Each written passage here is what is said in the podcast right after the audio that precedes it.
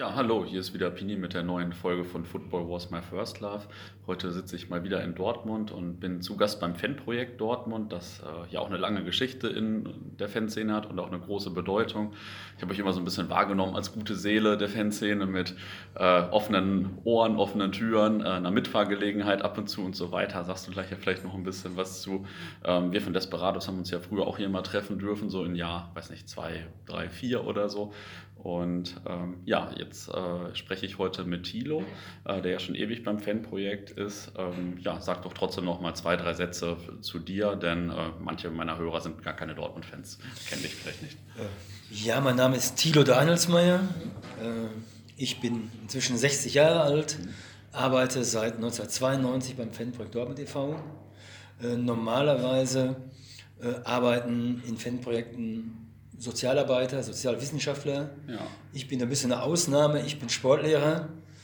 Äh, bin kurios zu dem Job gekommen. Mhm. Und zwar äh, 1992 wurde mein Vorgänger, ein Sozialarbeiter, wurde von Fans aus dem äh, Bus geworfen während einer okay. Fahrt, äh, weil er kein äh, Bier mittrinken wollte mit den Jungs. Okay. Ja?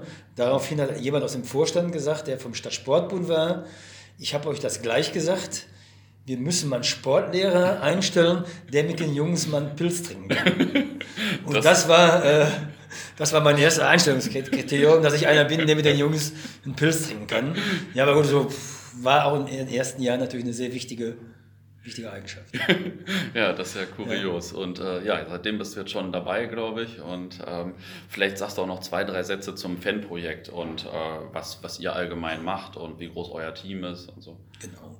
Mal zur Geschichte des Fanprojekts. 1987 haben äh, Dortmunder Politiker, interessierte Bürger, äh, haben auf die Zustände auf der Südtribüne reagiert. Es gab die Borussenfront, ja. Äh, eine rechtsradikale Gruppierung, die die Dortmunder Fanszene und die Südtribüne im Griff hatte. Es gab Ausschreitungen, rechte Gesänge. Dortmund hatte den Ruf der Nazi-Stadt und ja, äh, es gab keine Frauen im Stadion, es waren keine schönen, keine schönen Fußballzeiten ja. äh, für Stadiongänger. Und da hat man gesagt, man muss was machen, man kann das nicht nur, äh, man kann nicht nur die Jungs verfolgen, die Polizei kann nicht nur den Job machen, sondern wir müssen mal nachforschen, woran liegt das eigentlich, wo sind die Gründe. Mhm. Äh, und es muss auch andere Gründe ja, für diese Ausrufung der Gewalt geben. Und da hat man 19, Ende 1987 das Fanprojekt Dortmund e.V. gegründet mhm. und 1988 wurde mein langjähriger Kollege Rolf Arndt Marewski hier erster Mitarbeiter. Äh, der war gerade mit seinem Sozialarbeitsstudium fertig. Der mhm. war mal früher hat BVB-Affinität, der war mal Torwart bei Borussia Dortmund. Und den hat man gesagt, den stellen wir mal ein und der soll sich mal angucken, was auf der Südtribüne so los ist. Mhm. Und ja, das hat er dann auch gemacht, äh, auch mit, mit, hartem, mit harter Arbeit, großem Engagement hat er sich in den ersten Jahren, äh, hat ab und zu einige Hilfen gehabt, äh, aber im großen Teil war er Einzelkämpfer, ja, hat er sich mit dem harten Kern der Dortmunder Hooligans beschäftigt. Mhm. Das waren also die ersten Jahre des Fanprojekts Dortmund und ja, erst mit dem harten Kern der Dortmunder Hooligans hat er die Bundesligaspiele äh, mhm. besucht, ist auswärts gefahren und äh, hat die Leute kennengelernt, hat viele, viele Einzelfallhilfen gehabt, gemacht, hat versucht, äh, viele schwierige Leute zu stabilisieren auch mhm. und ja, hat halt festgestellt, dass man auch mit denen arbeiten kann, mhm. dass die neben der Gewalt äh, auch viele positive Eigenschaften haben natürlich und hat vielen wichtigen Leuten aus der Szene. Er war ein Einzelkämpfer, er konnte nicht mit allen arbeiten, ja. sondern er hat sich auf die Führungskräfte fokussiert. Äh, da hat er vielen den Ausstieg ermöglicht mhm. und ja, auch sicherlich seinen Teil dazu beigetragen, dass diese Borussenfront immer mehr an Faszination verloren hat. Mhm. Und äh, wie haben das denn die Hools damals am Anfang aufgenommen, als auf einmal äh, Rolf dann da stand und so? Das ist ja, hat man sich ja wahrscheinlich nicht gewünscht, sage ich mal. Nein, nicht, hat man nicht gewünscht. Die waren sehr skeptisch. Mhm. Andererseits haben die aber auch schon registriert, sonst kümmert sich keiner um die. Mhm. Da interessiert sich letztendlich erstmal einer für uns. Ja. Und äh, das hat ihm dann auch das Ganze erleichtert. Aber die war natürlich zuerst ablehnend und skeptisch, die mussten auch cool sein, was will man mit so einem Sozialfuzzi? Ja. Aber letztendlich waren auch viele vor, aha, da haben wir echt mal einen, äh, bei dem wir uns auskotzen können, bei dem wir alles erzählen können. Äh, und das war schon hier für die Dortmunder Fanarbeit ein ganz, ganz wichtiger, wichtiger Schritt. Ja. Ja, und dann äh, wurdet ihr irgendwann mehr quasi. Dann, äh, ja, also, irgendwann also, bin weil das ich dann mal. so angesehen war auch, oder? Genau, es kam, Rolf hatte zuerst eine AB-Maßnahme, mhm. äh, dann hatte ich 1992 das besagte Vorstellungsgespräch ja. hier. Mein Vorgänger ist nur ein paar Monate geblieben und äh, ja, ich bin auch äh, Lehrer Sport und Erdkunde 6-2 gewesen damals, mhm. ohne Chance auf einen Job und habe gedacht, äh, ich lasse mich mal einfach drauf ein. Ja. Äh, und ja, aber es war schon, mh, mm, äh, es war schon ein Job zu Anfang, wie man sich heute nicht mehr vorstellen kann. Ich weiß noch, als ich zum ersten Abend kam, äh, dann haben sich alle am Stadion an diesem Schirikartenhäuschen getroffen. Ja. Das war der erste, der erste Treffpunkt fürs Fan, das erste Büro des Fanprojekts. Mhm. Und dann haben sich da 80, 90 junge Männer getrunken, äh, fast alle aus der Nazi-Szene. Mhm. Und ich kam wirklich völlig unbedarft ja, da an. Ja. Und ja, das war ein krasser Abend, aber ich habe mhm. mich darauf eingelassen. Und äh, ich komme auch selber eigentlich nicht vom Fußball, ich war zwar so mhm. interessiert, aber mhm. ich habe eigentlich früher Handball gespielt okay. und konnte zwar mit, war auch Handballtrainer, konnte mit jungen Männern eigentlich gut umgehen, mhm. äh, aber gut, da bin ich schon ins kalte Wasser geworfen ja. worden und da hat es wirklich echt krasse, krasse Erlebnisse gegeben. Ja, das glaube ich. Also äh, die Fanszene waren ja auch noch mehr als die Hools, waren ja auch noch Kunden und so weiter wahrscheinlich zu der Zeit, aber ihr äh, musstet euch auf den Kern konzentrieren. Natürlich, Rolf war zuerst mhm. ein äh, totaler Einzelkämpfer, als ich gekommen bin, mhm. Äh, weil ich auch Sportlehrer bin, habe ich natürlich versucht, auch andere Fans einzubinden. Ja. Wir haben äh, dann auch Fußballturniere gehabt, mhm. Äh, haben mal Fanclubs eingeladen und sind so, haben da auch einen wichtigen Schritt gemacht, so ja.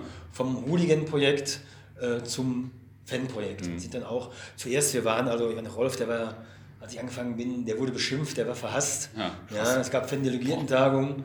Äh, da ist er erstmal, da ist er erstmal äh, von allen wirklich beschimpft worden. Aber damals Manager Michael Mayer hat echt die Hand drauf gehalten. Mhm. Und wir haben unser, äh, unser Motto, was wir wirklich seit, seit dieser Zeit, auch seit 30 Jahren haben, äh, Leute nicht auszugrenzen, sondern zu integrieren. Das ja. haben wir wirklich, da haben wir uns immer dran festgehalten, das haben wir immer wahrgenommen. Und ja, das ist dann auch, dadurch, dass wir mehr geworden sind, ein größeres Team, mhm. natürlich dann auch leichter geworden. Ja, das glaube ich. Ähm, Gab es da dann so Schlüsselereignisse in der Anfangszeit vielleicht? Also, weiß nicht, ein bestimmtes Spiel oder so oder ein bestimmtes Erlebnis, äh, warum es dann gut funktioniert hat, warum äh, Rolf oder ihr dann anerkannt wurdet? Also gibt es da irgendwie ein besonderes Erlebnis ja, oder Rolf, kam das Rolf ist so halt viele Jahre hm. äh, mit den mit den Hools durch die Stadien gezogen, hat, da auch, hat sich um viele Leute gekümmert, hatte eine, schon eine totale Anerkennung. Ah, okay. Als ich 1992 hier angefangen habe, war es erstmal schwierig, weil ich mich vom Fußball nicht auskannte. Ja. Und ich habe mich darauf eingelassen. Ich erinnere mich noch ganz genau. Ich habe äh, erstmal mit hier, wir sind ja hier im Fanladen mhm. und der ist 1992, haben wir diese Räumlichkeiten bekommen. Mhm. Und ich habe mit Jungs aus der Hooligan-Szene, äh, Rolf war bei der Europameisterschaft, der mhm. war gar nicht da und ich habe in drei, vier Wochen, haben wir hier diesen Umbau und Einrichtung vollzogen. Ja. Ich mit äh, 15, 15 Führungspersönlichkeiten der Dortmunder Fanszene. Ja, cool. Und das hat super geklappt. Wir haben hier mal locht, wir haben abends ein Bier getrunken und ich habe gedacht, äh, die sind ja alle voll in Ordnung. Mhm. Super, das klappt doch prima. Mhm. Und ich war noch nicht beim Fußballspiel. Ich erinnere, mein erstes Spiel in Bochum war dann oh. ausgerechnet. Äh, 92, dem, 93. Äh, genau, 92, ah, 93. Mein erstes Auswärtsspiel mit ja. Und ich mit den Jungs nach Bochum gefahren und hatte wirklich von nichts eine Ahnung, was mich ja. erwartet. Und es fing schon an, dass im Zug alle Scheiben rausgef Aha. rausgeflogen sind. Und äh, ja, 2.000, 3.000 Leute, die sich unten versammelt haben, die Kastropper Straße hochzogen, ja. äh, wo alles kaputt gemacht wurde. Ja. Jeder Spiegel wurde angebrochen, wurde abgebrochen. Äh, der Mob wurde immer fanatischer und alle Jungs, äh, wo ich dachte, die sind voll in Ordnung, ich habe echt die Welt nicht mehr verstanden. Äh, am Planetarium griffen die Bochumer an. Mhm. Und es war für mich ein unglaublicher Tag. Ich kam abends nach Hause, mein, meine Jacke war blutverschmiert. Und ich habe echt gedacht, das, das kann alles gar nicht wahr sein. Äh, Rolf wurde, kriegt dann gleich ein Bier ins Gesicht von einem der Jungs und ah, es waren unglaubliche Szenen da. Äh, ja, da bin ich ins kalte Wasser geworfen worden und habe auch überlegt, kannst du das überhaupt machen? Habe dann zwei Wochen später noch ein härteres Erlebnis gehabt, das war der absolute Hammer. Äh, vielleicht erzähle ich auch noch eben. Erste internationale Spiel, unsere Mannschaft hat in Saragossa gespielt. Mhm. Äh, spielte damals Andreas Brehme, ja. weiß ich noch. Und hier aus der Hooligan-Szene, die haben zwei Busse gemacht. Mhm. Ja, damals der Bäcker hieß der, der war der Organisator. Die hatten noch so einen kleinen Fanclub, die im Fanbrück verkehrten. Hatte zwei Busse gemacht und Rolf wurde krank. Und ich sag, ah, ich, ich fahre da hin, ich mache das schon. Und nehme auch noch aus meinem privaten Umfeld, wo ich früher gewohnt ein paar Kollegen mit. Was unvorstellbar war eigentlich. Und dann sind wir halt mit zwei Bussen sind wir losgefahren. Spiel in Saragossa sollte Übernachtung in Lorette Mar sein. Oh. ja. Wir losgefahren und es waren letztlich von den 100 Leuten waren 70 Mann die komplette Borussenfront mhm. und äh, 10 Mitläufer und 20 ganz Normalos. Mhm. Davon sechs meine Kollegen. Mhm. Ja? Ganz harmlose Leute. Und ja, die haben mich auch sofort angetestet, auch der neue vom Fan-Projekt, den zeigen wir mal was. Und dann wurden schon auch hier auf der Autobahn sofort antisemitische Lieder ja. und unfassbar, was sich da abgespielt hat. Ja. Äh, war ich nicht darauf vorbereitet, in dem Maße. Und dann äh, in der ersten Raststätte, alle stiegen aus, nahmen alles mit und stiegen wieder ein. Ja. Kaffeemaschinen, riesige Teddybären und so weiter. Und dann fuhren wir einfach weiter. Mhm. Das war mir auch, wusste ich gar nicht, dass das so ging. Das war anscheinend damals so. Der Busfahrer fuhr einfach weiter. Und ja, mein erster Erfolg war, dass ich dann irgendwann mal gesagt habe, vielleicht sollten wir keine große Raststätte mehr anfahren. Mhm. Sodass wir nur äh, kleine angefahren sind. Aber es war eine Wahnsinnsfahrt. Und dann sind wir in Lorette Mar angekommen. Und äh, da war mir sowieso klar, dass ich da den Job, den kann ich nicht weitermachen. Mhm. Ja, du musst das irgendwie über die Bühne kriegen und äh, dann musst du sagen, am Donnerstagmorgen, wenn ihr zu Hause seid, dann das geht nicht. Ja. Und habe mir da auch in Lorette mal richtig mit meinen Kollegen, die auch völlig verängstigt waren, ja. wir haben uns richtig eingetrunken, ja, kommen wieder in unser Hotel zurück und da hatten die Jungs von der Borussenfront in dem Hotel schon die Theke übernommen. Hatten die Service da irgendwo eingesperrt und waren am Zapfen. Ja? ja. Und ich bin und ich bin auf mein Hotelzimmer, aber auch eine gute, eine gute Sache, die mir da widerfahren ist. Einer hat gesagt, äh, ein wichtiger Mann auch, leider aus der rechten Szene, mhm. ja, aber hat damals gesagt, Neuer vom Fanprojekt hier, du musst mal einen Schluck Jägermeister trinken. Und kam auch mit seiner Flasche Jägermeister. Ich weiß gar nicht, ich habe da noch ein, zwei Jägermeister mhm. getrunken. Und bin dann ins Bett und morgens um 6 Uhr klopft das an die Tür, ey, du vom Femprojekt, mach mal was. Ich denke, was ist denn jetzt los? Dann bin ich dann rausgegangen, habe geguckt und dann hatten die wirklich das halbe Mobiliar aus dem ganzen Hotel lag im Swimmingpool unten. Mhm. Ja, die alles verwüstet und äh, ja, überall Polizei mit Maschinengewehren. Ja, Hoteldirektor und ich. Spanische Polizei. Ja, spanische Polizei. Ai, ai, ai. Und ich war völlig unerfahren und was machst du jetzt? Dann bin ich runtergegangen, habe mal mit ihm gesprochen. Er dachte, wir kommen jetzt alle, ich soll allen Bescheid sagen, wir kommen alle ins Polizeigefängnis. Mhm. Ja. Und ja, dann, dann habe ich gesagt, wir müssen uns alle bei unten treffen. Und dann ist mir äh, was Glückliches eingefallen. Und da habe ich gesagt, pass auf, wir kommen jetzt alle ins Polizeigefängnis. Äh, ihr müsst mir einen Gefallen tun. Äh, ihr müsst mir jeder 100 Mark geben. Und das haben die 70 Jungs von der Borussenfront war das kein Thema. Mhm. Die haben mir sofort 100 Mark gegeben, aber die Normalos natürlich haben gesagt, auf keinen Fall, nur, nur unsere Leiche, ja. für die Assis geben wir doch kein Geld. Ich sage, Leute, wir kommen, wir kommen hier nicht mehr raus, äh, wir müssen was versuchen. Und dann habe ich, äh, das hatte ich geschafft, das einzusammeln und habe dann 10.000 Mark eingesammelt. Und habe die dem Hotelchef gegeben und eine Minute später war die Polizei weg. Boah. Unfassbar. Das war für mich natürlich ein absoluter Durchbruch. Ja. Ich sage mal, wie, wie ist denn sowas? Er sagt, er, sagt er zu mir, ihr seid echt echte Arschlöcher, aber im Sommer die Engländer, da sowas passiert auch hier schon mal. Ja. So war das dann. Und äh, von da ab haben die mich echt in Ruhe gelassen, mich zwar beobachtet, aber die Tour ging zu, zu Ende. Und zum großen Glück hat derjenige mit der Jägermeister, der hat rum erzählt, ich hätte abends noch die Flasche Jägermeister auf Ex getrunken. ja, das ist völliger Quatsch, aber was für mich echt ein total, das sind so Sachen, die dann, ja. dann total wichtig waren. Ja, und da haben wir, boah, man hat es da rausgehauen und hat noch auf Ex eine Flasche Jägermeister. Da haben die mich echt in Ruhe gelassen und ich bin dann auch zu Hause angekommen und habe dann auch weitergemacht. Aber gut, das sind so Schlüsselerlebnisse. Ja. Heute so ein Ding, sich dazu betrinken, da würde jeder sofort entlassen werden. Ja. ja? ja äh, als Sozialarbeiter darfst du ja heute kaum noch einmal erzählen. Aber es war früher echt äh, eine knallharte Zeit auch. Und also allein schon mit dem Bus nach Saragossa, da wird heute ja, gar keiner mehr auf und die Idee kommen. was da für Leute waren, das kann man, kann man sich echt nicht vorstellen. Ne? Krass. Äh, und SS Sigi und alle dabei. Und ja, aber zum Glück hat halt so äh, 1992 fing es ja an, UEFA Cup Erfolge, der Fußball mhm. wurde gesellschaftsfähig in Dortmund. Ja. Äh, Fanprojekt hat, ich hoffe, wir haben gute Arbeit geleistet. Auch die Polizei hat natürlich auf, aufgerüstet. Ja. Der Verein hat sich professionalisiert, der Ordnungsdienst. Äh, es ging Frauen ins Stadion. Mhm. Es hat sich unheimlich viel verändert, sodass auch so der Einfluss der Hut, also die Hooligan-Bewegung bei uns so bis Mitte der 90er dann wirklich äh, langsam austrudelte. Ja. Das haben wir hier ganz deutlich gespürt.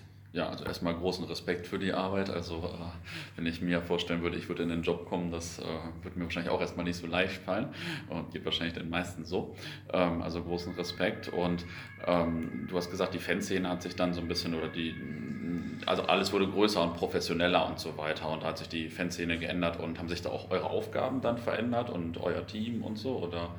Ähm, oder, oder wurde das einfach nur, wurde einfach nur die Hools irrelevanter, weil, äh, es insgesamt mehr Leute und alles professioneller waren? Ja, erstmal haben wir natürlich gedacht, äh, dass alles vielleicht ein bisschen ruhiger würde im Fußball, mhm. Mitte der 90er Jahre. Ja. ja. mit den großen Erfolgen von Borussia, aber es war wirklich auch nur eine, äh, ja, eine Phase, so ein bisschen mhm. der Beruhigung. Es gibt immer eine Wellenbewegung und die, äh, die Hools, äh, die Hool-Bewegung äh, flaute ab, ohne dass sie ganz verschwand. Ja. Das ist ja heute noch nicht so.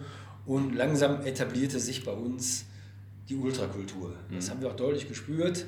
Mhm. Äh, wir hatten jetzt vor einem halben Jahr hier eine wunderbare Veranstaltung, wo wir unseren Fanladen äh, 25 Jahre, haben wir 25 Jahre Fanladen und haben dann Leute auch aus 25 Jahre Fangeschichte hier eingeladen. Mhm und die auch wirklich mit offenem Mund da standen, was sich in diesem kleinen Raum hier ja. in den 25 Jahren getan hat. Ja. ja. Hier waren also die, die Borussenfront war hier, hat sich zu Anfang echt hier getroffen, dann die Ausläufer und dann hat sich wirklich die Ultrakultur, äh, hat sich hier in diesem kleinen Raum, hat sich ganz, äh, hat sich wirklich alles entwickelt. Definitiv. Es haben sich Mitte der 90er Jahre erste Jugendliche hier mhm. äh, gefunden, äh, Ende der 90er Jahre oder gab es erst so eine kleine Ultragruppe, die Rabauken hießen die, mhm. die sich hier getroffen haben. Aus diesen Rabauken haben sich dann langsam äh, einzelne Mitglieder äh, zu den Desperados, mhm. äh, zu den Desperados, mh, hm, äh, haben sich die Desperados hier gebildet. Wir haben dann Bilder wie die ersten Transparente hier bei uns 1998. Ja im Hof gemalt wurden. Viele haben sich wiedererkannt, auch da haben wir vor 20 Jahren, ja. haben wir hier Transparente gemalt, war total ja. lustig, die waren alle da. Ja. Äh, und hier waren wirklich die Anfänge der Ultrabewegung, hier, hat sich, hier haben sich die äh, Desperados gegründet, hier hat der Stammtisch der aktiven Fußballfans sich gegründet. Äh, Woraus dann so Unity wurde. Woraus auch so Unity wurde, woraus auch die wichtigsten Leute der Fanabteilung schließlich erwachsen sind.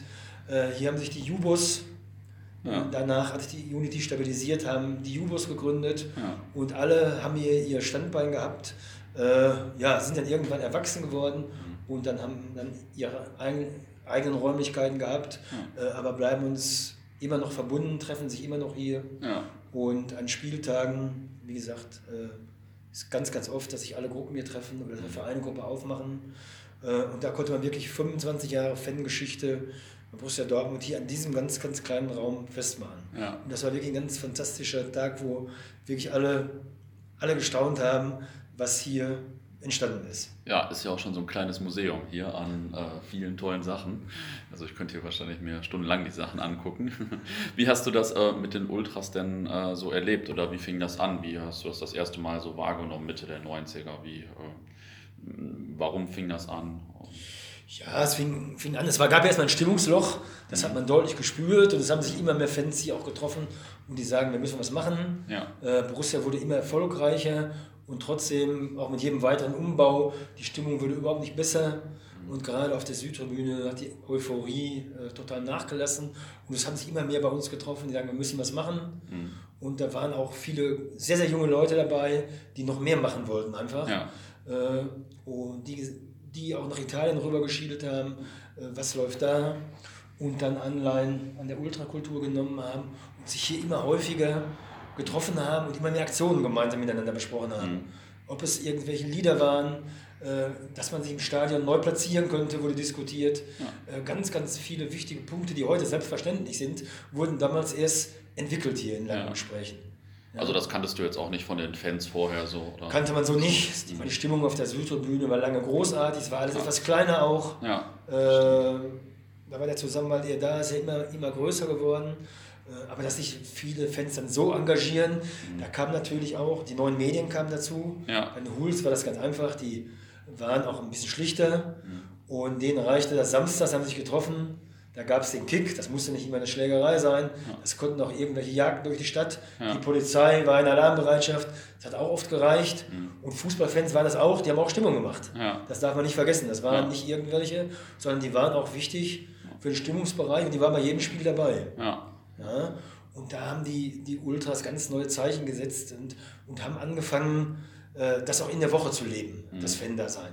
Das war bis dahin äh, eigentlich gänzlich unbekannt. Ah. Und da haben sie natürlich auch, äh, klar, das Internet, man konnte sich verabreden, sowas gab es ja vorher gar nicht, da hat man sich lose getroffen. Ja. Äh, und da ist diese Ultrakultur entstanden, dass man sich 24 Stunden am Tag, sieben Tage die Woche mit seinem Verein beschäftigen kann. Und da sind die ersten ja, zarten Pflänzchen sind dann hier gekommen und haben sich das alles erarbeitet. Und wie hat sich so die Ultrakultur im Laufe der Zeit vielleicht verändert? Was würdest du da sagen als Beobachter quasi? Also ist jetzt ja ganz anders als äh, 1998 oder so. Ja, 1998 waren, waren halt äh, die Anfänge, es war alles sehr kreativ, mhm. äh, es wurde alles ausprobiert, es war nichts gesichert, es gab ja keine gesicherten Erkenntnisse. Ja. Und es ist natürlich alles, äh, ja, wir, also wir haben mit viel Spaß unheimlich viel Spaß auch zuerst gehabt, die Kreativität, mhm. dass plötzlich da Choreos gemacht wurden, das kannte kein Mensch. Ja. Äh, und ja, war natürlich zuerst auch extrem friedlich. Mhm. Ja, äh, das muss man auch sagen. So eine Lokalrivalität wurde zuerst aus, äh, ausgeblendet auch. Das ja. kann, entwickelt sich so langsam erst wieder. Je größer die Gruppe wurde auch, ja. äh, dann haben sich natürlich auch viele Sachen, die wir vom Fußball auch kannten, dann wieder ausgeprägt. Das heißt, äh, Lokalrivalität wurde ein immer wichtiges Thema. Es, kam, es drängten immer mehr Leute da rein.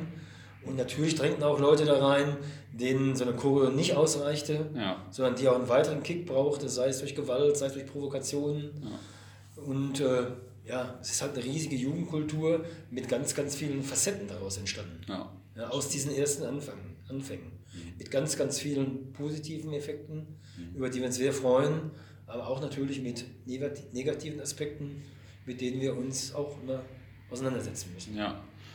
Ich bringe euch immer auch mit der ersten äh, oder einer der ersten großen Choreos in Verbindung. Das war die ähm, zum 90. Geburtstag von Borussia gegen Hertha damals. Und da hieß es immer, der Zoschke und das Fanprojekt haben die gemacht quasi.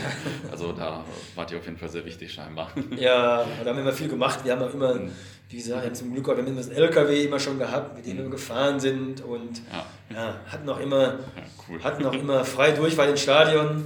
Da haben wir uns natürlich auch oft Ärger mit dem Verein eingehandelt, ja. weil wir nicht immer die Sachen transportiert haben, die wir glaubten zu transportieren, ja, sondern da sind wir natürlich auch schon ja. oft missbraucht worden, was aber auch zu einer Jugendkultur dazugehört. Äh, und ja, da mussten wir öfter beim BVB antanzen, was habt ihr denn da ins Stadion gefahren? Und, aber gut, der, dieser Sache haben wir uns gerne gestellt. Da sprichst du schon einen interessanten Punkt an, denn ähm, so, äh, wenn man so eine Jugendkultur irgendwie äh, unterstützt in irgendeiner Form, ähm, dann, dann hat man natürlich auch vielleicht mal irgendwelche gewisse Interessenskonflikte mit dem Verein oder so, weil äh, die Ultras oder die Fans haben ja auch mit dem Verein gewisse Interessenskonflikte, wenn es um Kommerz geht, wenn es um Jens Lehmann geht, äh, wenn es um andere Sachen geht. Ähm, ist das eine schwierige Position dann für euch gewesen oder ist es das immer noch? Oder wie ist das? Ja, es ist immer noch schwierig. Ich meine, äh,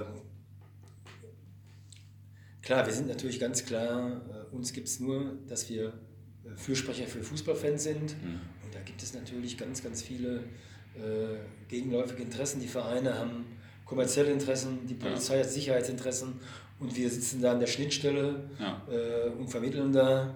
Äh, aber andererseits sind natürlich auch gerade die unsere Ultrafans hier am Puls der Zeit. Sie, äh, sie sprechen viele ganz, ganz wichtige Punkte an. Ja.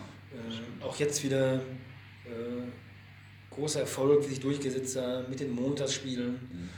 Mhm. Und äh, das zeigt natürlich auch ja, die Wichtigkeit dieser Jugendkultur. Ja. Und deshalb ist es uns äh, bei allen Schwierigkeiten, die auch dabei sind, äh, denke ich, ist die Arbeit äh, ist unheimlich wichtig und es ist uns wert. Mhm. Ähm,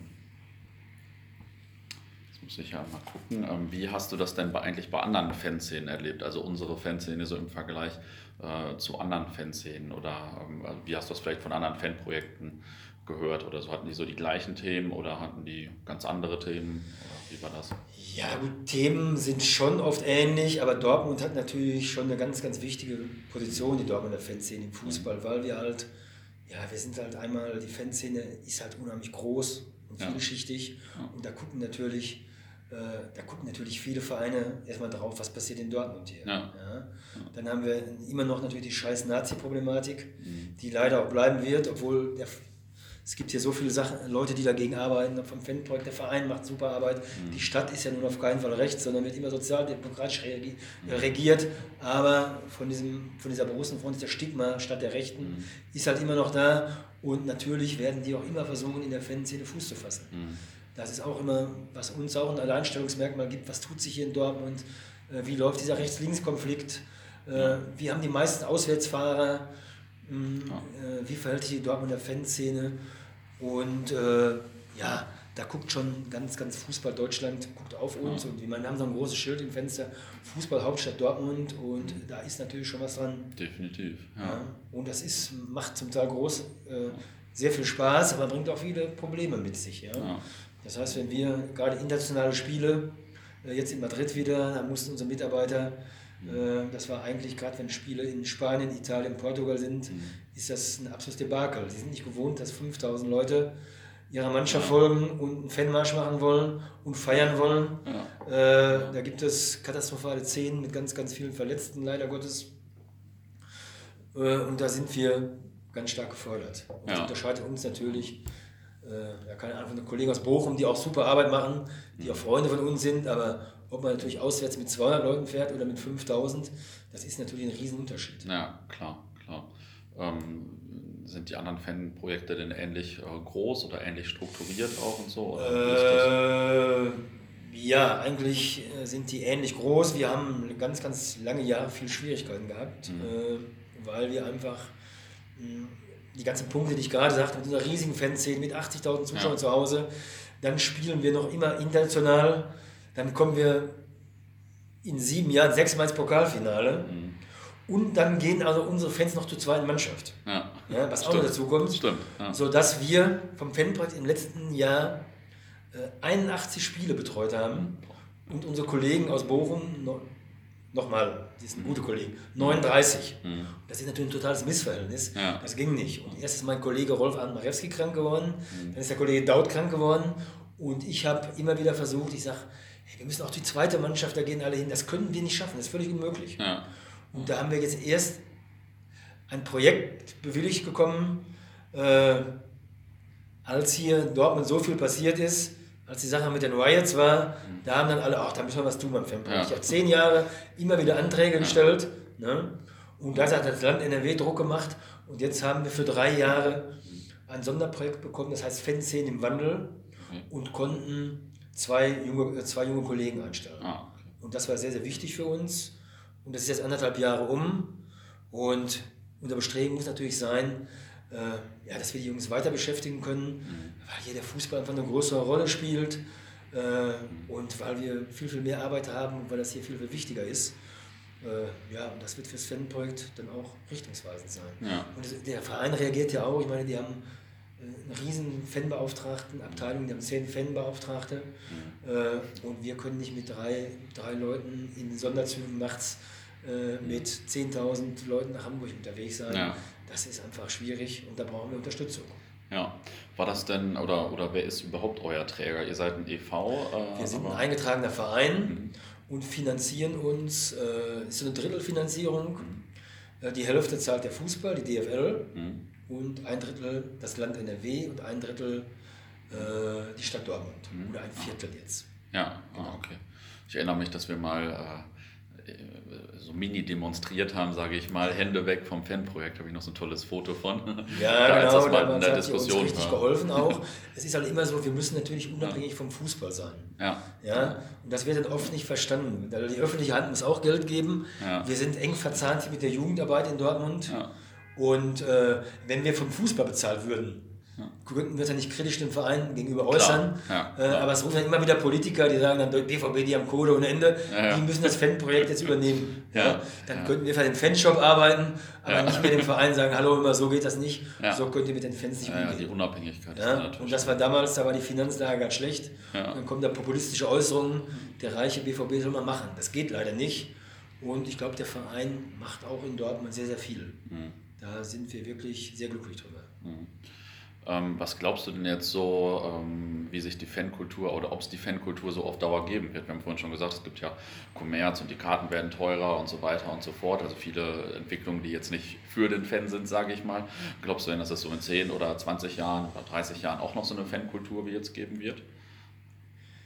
Ja, es ist, ist eine schwierige Frage. Ich glaube, wenn jetzt die, wenn die Ultrakultur untergehen würde, mhm. äh, das wäre das Ende der Fankultur, wie wir sie bisher okay. Ja. Äh, wie lange jetzt durchhält, ich weiß nicht. Wir haben, äh, was uns freut, ist, dass auch äh, viele, neben vielen Konflikt- und Konkurrenzsituationen mit anderen Ultragruppierungen, es gibt ja leider die Auswüchse, Schalklau und so weiter, Fahnenklau. Ja. Äh, muss man auch sagen, es ist nicht alles positiv. Ja. Das Verhältnis zur Polizei ist desolat.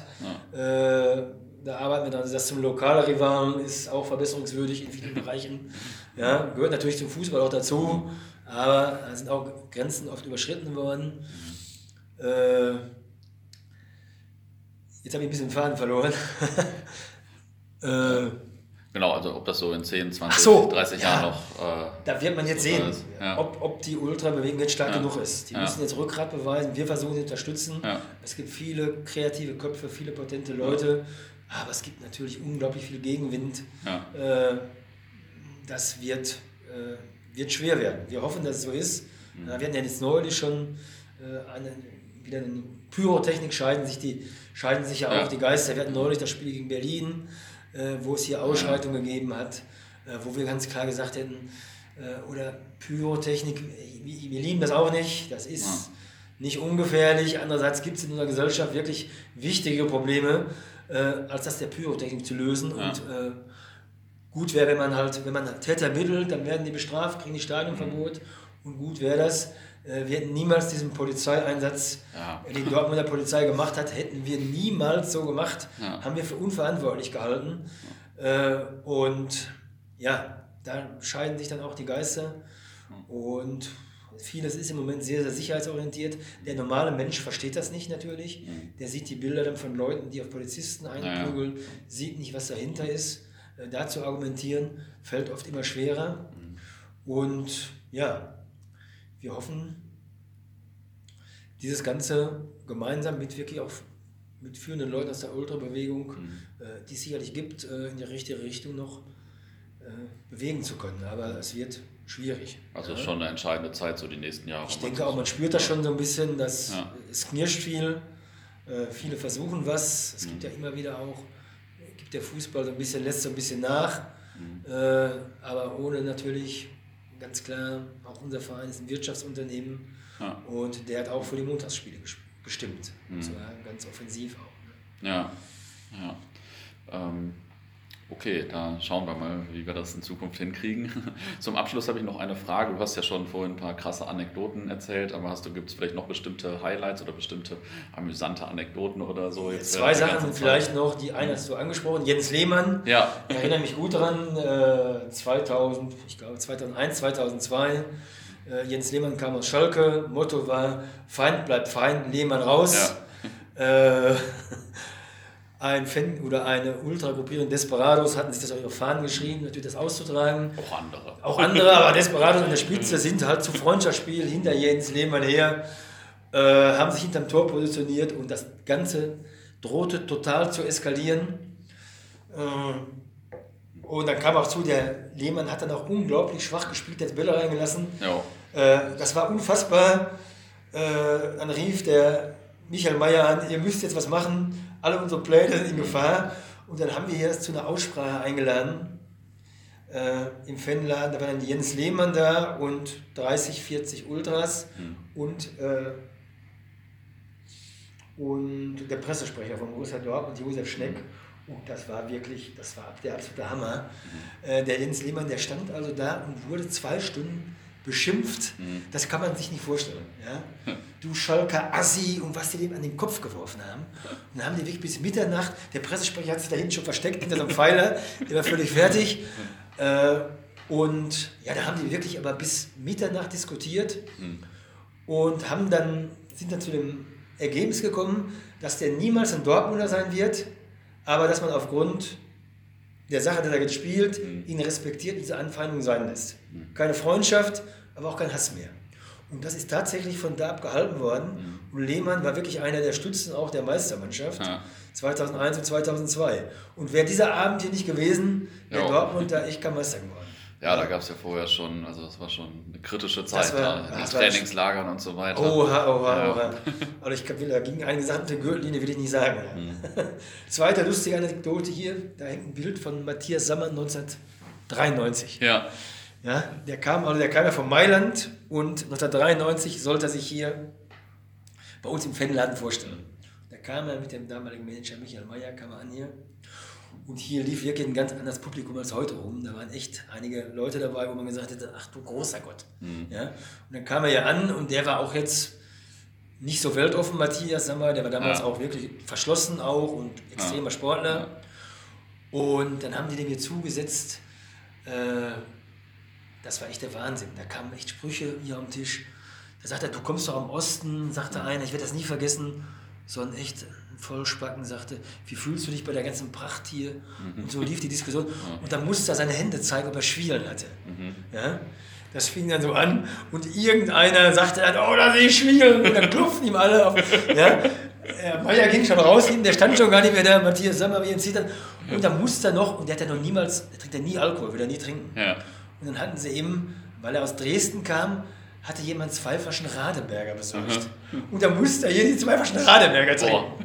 Das war echt hardcore. Und wir haben ihn später oft getroffen, wirklich auch 20 Jahre später noch beim DFB war, dann kam er immer voll auf mich zu und sagte, den Abend im Fanprojekt, das war das größte Stahlbad, was der Sportler je gehabt hätte. Ja, das war echt eine unfassbare Geschichte. Ja, cool. Vielen Dank für ja. die Anekdoten noch und auch für das ganze Interview. Und ja, wie gesagt, nochmal Respekt für eure Arbeit und deine speziell. Und ja, alles Gute für die nächste Zukunft. Ja, gerne.